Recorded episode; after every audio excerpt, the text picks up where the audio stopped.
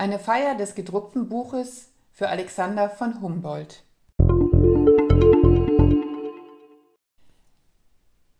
Ein Text von Birgit Koss.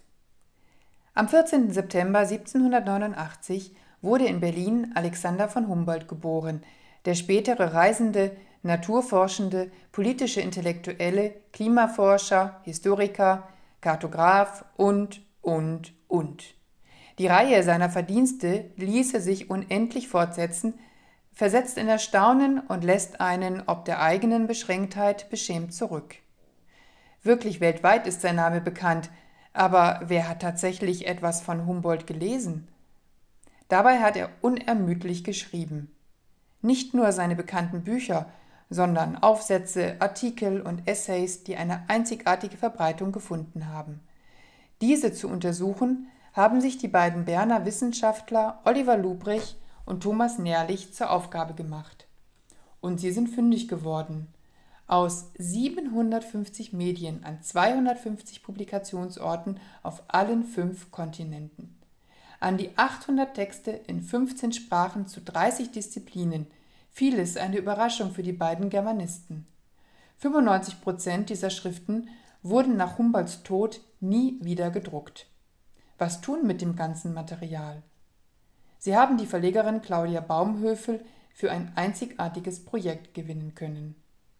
Sämtliche Schriften Alexander von Humboldts erschienen etwa einen Monat vor seinem 250. Geburtstag im Jahr 2019 in zehn aufwendig gestalteten Bänden. Eine Herausforderung, sowohl für den Verlag als auch für die Leser.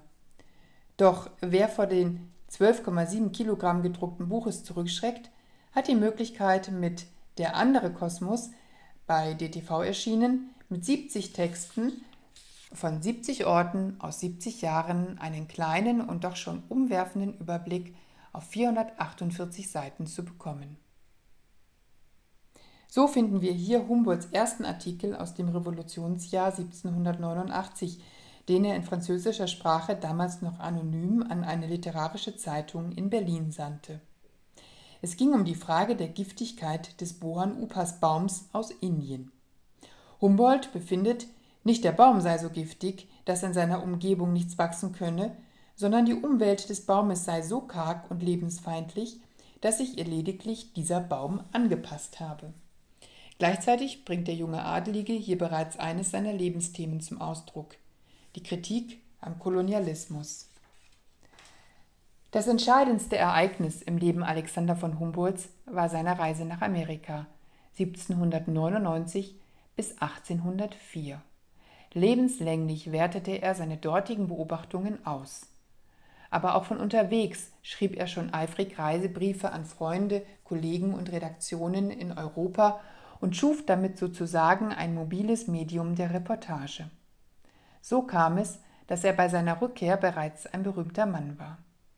Diese Prominenz setzte er geschickt für seine politischen Ziele ein, wie Kritik an der Sklaverei, Solidaritätserklärungen für die Juden und er intervenierte sogar zugunsten des demokratischen Kandidaten im Präsidentschaftswahlkampf in den USA, wenn auch vergeblich. Neben den Reiseberichten veröffentlichte er auch wissenschaftliche Aufsätze und Essays. Auch Humboldts einziger Fiktionaler Text in Form einer Erzählung, die Lebenskraft oder der rodische Genius, ist in beiden Veröffentlichungen von DTV zu finden. 1795 erschien dieses literarische Debüt in der Zeitschrift Horen, die Friedrich Schiller herausgab und machte Alexander von Humboldt über die wissenschaftlichen Kreise hinaus in Deutschland bekannt. Die Texte dieser Zeitschrift orientierten sich in ihrem feierlichen Ton und in den kunsthistorischen Ansichten an Autoren und Formen des Altertums. Doch wie im anderen Kosmos nachzulesen, ist Humboldts Erzählung vor allem inhaltlich bedeutend. In philosophisch-allegorischer Weise behandelt sie die Lebenskraft als ein rätselhaftes Prinzip, das die organische von der anorganischen Welt, die belebte von der unbelebten Natur, die Lebewesen von der toten Materie unterscheidet. Diesem Prinzip der Vitalität war Humboldt aber nicht nur poetisch auf der Spur, sondern zugleich auch empirisch, ja geradezu schmerzhaft körperlich.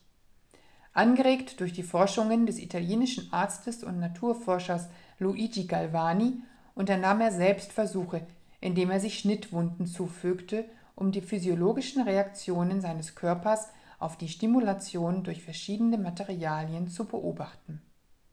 Mit diesen buchstäblich einschneidenden Experimenten hat Humboldt das Phänomen der Lebenskraft, das er in seiner Erzählung poetisch versinnbildlichte, wissenschaftlich entzaubert. Im Original bei Humboldt liest sich das folgendermaßen. So ging die tote Materie von Lebenskraft beseelt durch eine zahllose Reihe von Geschlechtern, und derselbe Stoff umhüllte vielleicht den göttlichen Geist des Pythagoras, in dem vormals ein dürftiger Wurm im augenblicklichen Genusse sich seines Daseins freute. Stilistisch erweist sich Alexander von Humboldt als Meister der verschiedenen Genres. Auch vor klaren Worten und beißender Kritik, beispielsweise an der Kirche, schreckte er nicht zurück. Und auch gegen Zensur erhob er klar seine Stimme. So erschien sein Essay über die Insel Kuba, das 1826 zweibändig in Paris veröffentlicht wurde, 1856 auch in New York. Allerdings wurde in dieser englischen Übersetzung auf eine ältere spanische zurückgegriffen und nicht auf das französische Original. Im Spanischen hatte man das ganze siebte Kapitel einfach weggelassen, indem er den Sklavenzustand der Antillen beklagte. Dieses Kapitel war in seinen Augen das wichtigste des ganzen Buches. In einem Zeitungsartikel wehrte sich Alexander von Humboldt gegen diese Form der Zensur. Noch am selben Jahr wurde sein Protest über 30 Mal weltweit veröffentlicht, unter anderem in Bombay, damals englische Kolonie. Der letzte Text aus dem anderen Kosmos wurde weltweit am häufigsten nachgedruckt. Es ist der launige Ruf um Hilfe, den der fast 90-Jährige am 20. März 1859 in verschiedenen Berliner Zeitungen veröffentlichen ließ. Darin bittet er, ihnen Ruhe zu lassen mit Anfragen, Bitten um Autogramme, Meinungen und Unterstützung, damit er seine verbleibende Lebenszeit zur Weiterarbeit am Kosmos verwenden könne. Oliver Lubrich und Thomas Nährlich fanden unter anderem Nachdrucke in der kleinen, dänischen Hafenstadt Nykobing-Falster, im siebenbürgischen Brasow in Rumänien, in Memphis, Tennessee und in Buffalo, New York. Auch dort war Humboldts Bitte um Ruhe offenbar notwendig oder zumindest lesenswert. Insgesamt wurde der Ruf um Hilfe mehr als 130 Mal veröffentlicht ein spätes, aber umso beredteres Zeugnis von Humboldts internationaler Bedeutung. Am 6. Mai 1859 erschien der Text in einer kleinen Halbwochenzeitung in Jackson, Mississippi. An dem Tag, als Alexander von Humboldt in Berlin verstarb. Sorgfältig editiert, mit genauen Quellenangaben versehen und einer ansprechenden Aufmachung ist Der andere Kosmos eine Fundgrube intelligenterer Texte, die unter anderem zeigt, wie aktuell die Gedanken Alexander von Humboldts beispielsweise zum Freihandel und zum Klimawandel auch in der heutigen Zeit noch sind.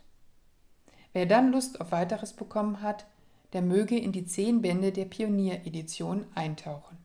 Die Berner Ausgabe präsentiert in sieben Bänden für die sieben Publikationsjahrzehnte von 1789 bis 1859 sämtliche Erstveröffentlichungen sowie Nachdrucke und deutsche Übersetzungen seiner Schriften. Die drei Ergänzungsbände enthalten Einführungen, Übersetzungen, Transversalkommentare, Register und Glossare. Zumindest für die Humboldt-Forschung tun sich hier ganz neue Möglichkeiten auf.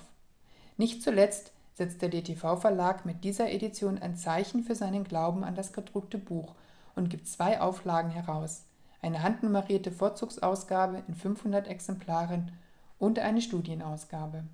Möge er dafür belohnt werden. Alexander von Humboldt, Der andere Kosmos. 70 Texte, 70 Orte, 70 Jahre, 1789 bis 1859. Herausgeber Oliver Lubrich und Thomas Nährlich DTV Verlag, München 2019. Und Alexander von Humboldt, sämtliche Schriften, Berner Ausgabe, herausgegeben von Oliver Lubrich und Thomas Nährlich, DTV Verlag, München 2019.